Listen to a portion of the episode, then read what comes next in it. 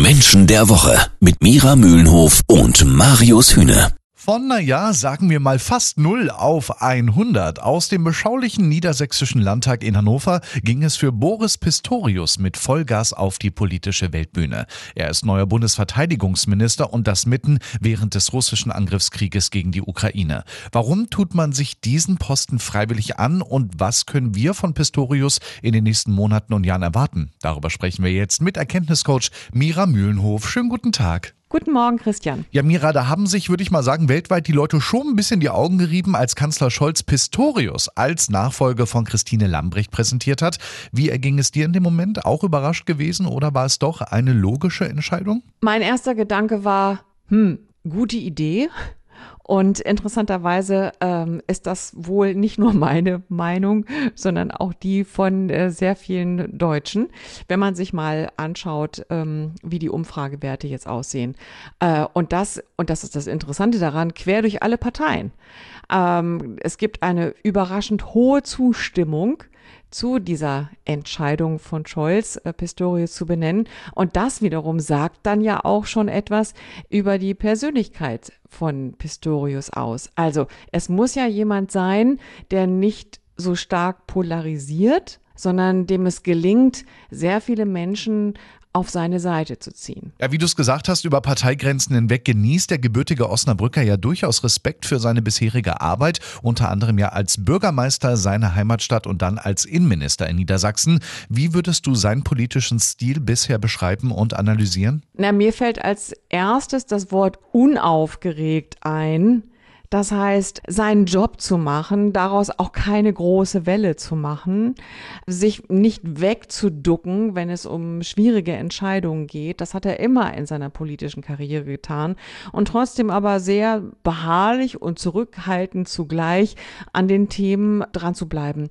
Er hat sich nie wirklich offen so präsentiert als, als machtorientierter Politiker, der unbedingt irgendwo hin will, sondern hat so solide seinen Job gemacht und sich damit sicherlich natürlich auch in die Position gebracht für andere Ämter. Ich habe immer so den Eindruck, wenn wir jetzt gleich nochmal auf die intrinsische Motivation und die Persönlichkeit kommen, da ist jemand, der weiß einfach, was zu tun ist und tut das dementsprechend auch. Das ist vielleicht genau der Grund, warum jetzt so viele Menschen quer durch die Parteien von ihm auch Großes erwarten. Gleich schauen wir hier dann natürlich noch bei Menschen der Woche auf das, was da jetzt auf Pistorius zukommt und beantworten die Frage, warum er sich das eigentlich freiwillig antut. Also bleibt dran. Menschen der Woche auf Radio 21. Und heute schauen wir uns mal unseren neuen Bundesverteidigungsminister Boris Pistorius ganz genau an.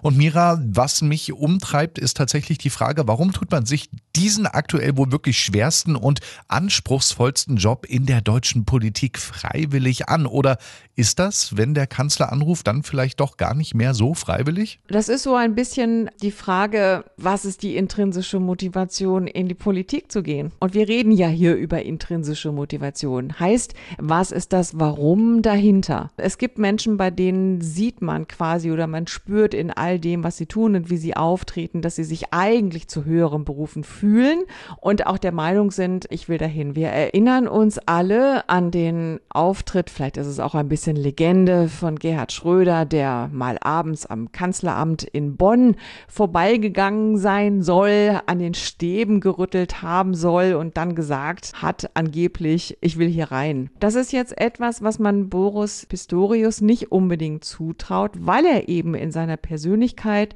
so zurückhaltend ist.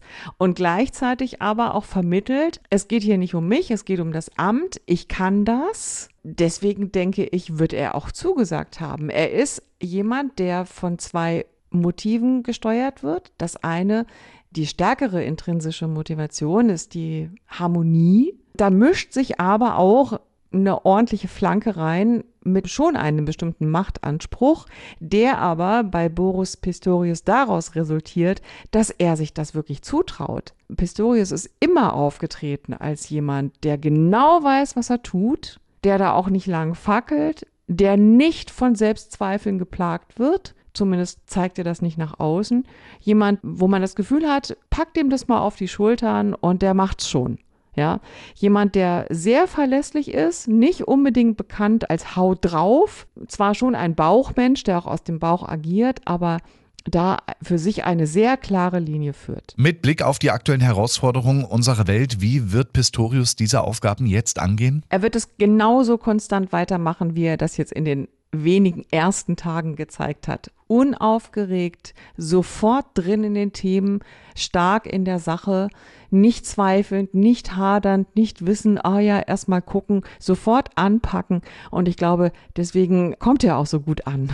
Ganz kurz noch zum Schluss. Mira, strebt Boris Pistorius am Ende vielleicht auch nach mehr? Stichwort Kanzleramt?